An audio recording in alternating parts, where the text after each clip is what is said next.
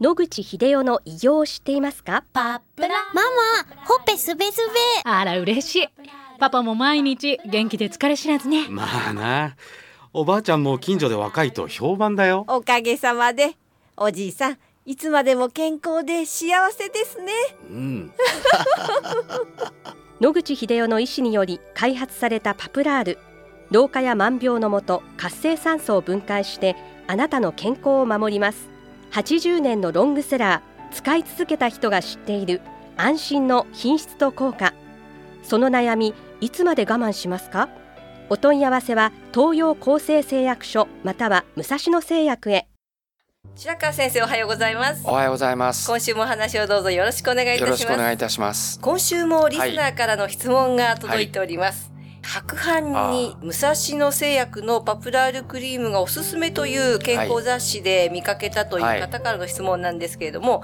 どうしてそのパプラールクリームが白斑におすすめなのでしょうか、はい。理由はどんなことでしょうか、ということなんです。これ大変難しいんですけども、最近ある化粧品会社の化粧品で白斑が1万人近くも出てしまって、まあ、社会問題にまでなりまして、我々のグループではあの神戸大の名誉教授をしておられる市橋先生が、まあ、データを出して、どうしてパプラールが効くんだろうかっていう説を述べられておられます。私は直接テストをしたわけではないので、まあ、市橋先生のお考えを聞いてなるほどなと思ったので、まあ、その考え方が正しいと思いますのでそれをお伝えしたいと思うんですけども皮膚は外気にさらされてますね常にあの紫外線が当たるわけですねそうすると紫外線が当たりますと DNA が破壊されます。皮膚細胞のね。皮膚はそれを防ぐために黒い色素を出すわけです。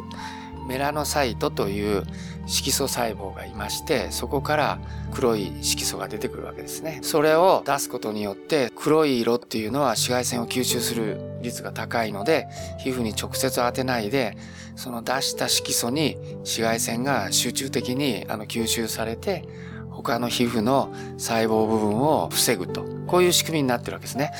化粧品なり活性酸素がたくさん出ますと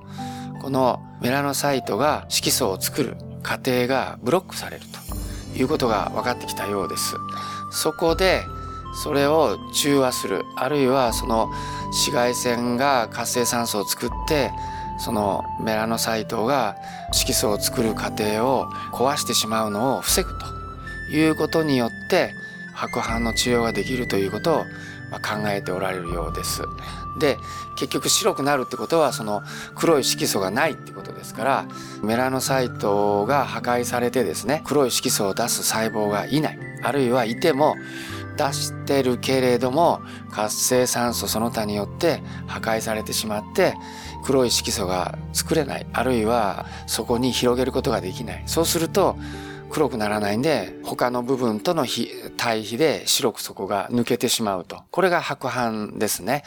そうすると今までの話からすると要するにメラノサイトが活性酸素で黒い色素を作ることが妨害されているのでそれをブロックしてやるものを投与すれば白斑が治るかもしれないと。こういうことになるわけです。そこで実際そういう白斑がある患者さんにパプラールが投与される実験が行われたわけですね。そうすると皮膚の細胞にはカタラーゼっていう酵素あるいは SOD っていう酵素前も申し上げましたけどこういうものがあって活性酸素を中和したり他のものに変えたりする能力のある酵素がいるわけですね。それが紫外線で死んでしまうと。活性酸素を破壊できる能力がガタンと下がると。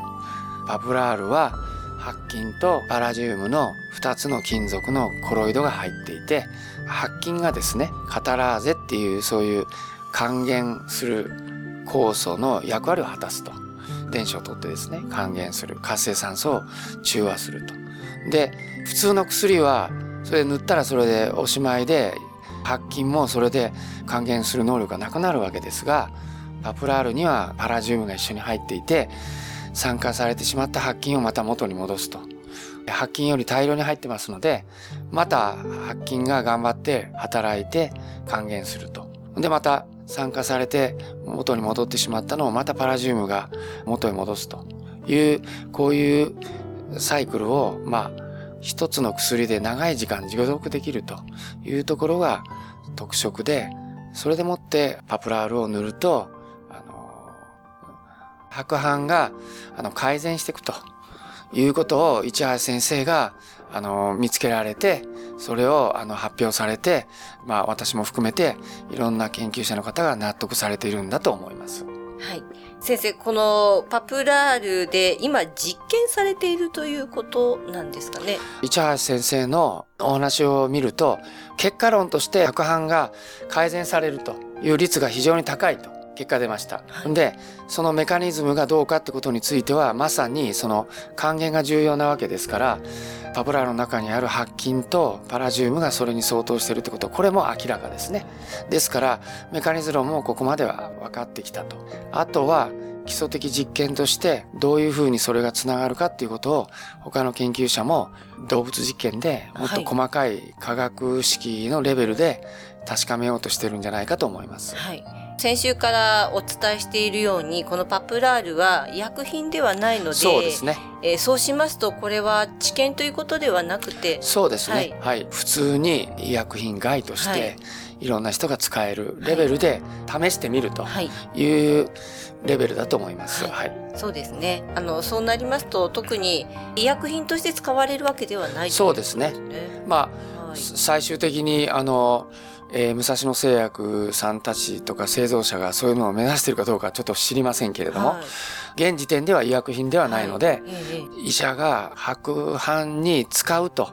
いうようなことを決めた場合には、白斑というのはもうこれ医学用語になりますので、医師の関与が必要だと思いますけども、自分はこうまだらなところがあるので、使いたいと思った人は、自分で薬局から買って自分で塗るということは全然問題ないと思います。一種の民間療法みたいなそうですね。そうですね。捉え方ですね。そうですね。はい、現時点ではそうだと思います。はい、わかりました。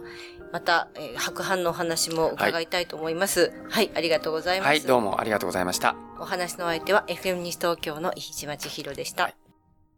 諦めないで、末期がん。遺伝子治療、免疫細胞療法、温熱治療。抗がん剤に頼らない最先端のがん治療で生きる希望を。ご相談は東京中央メディカルクリニックへ。電話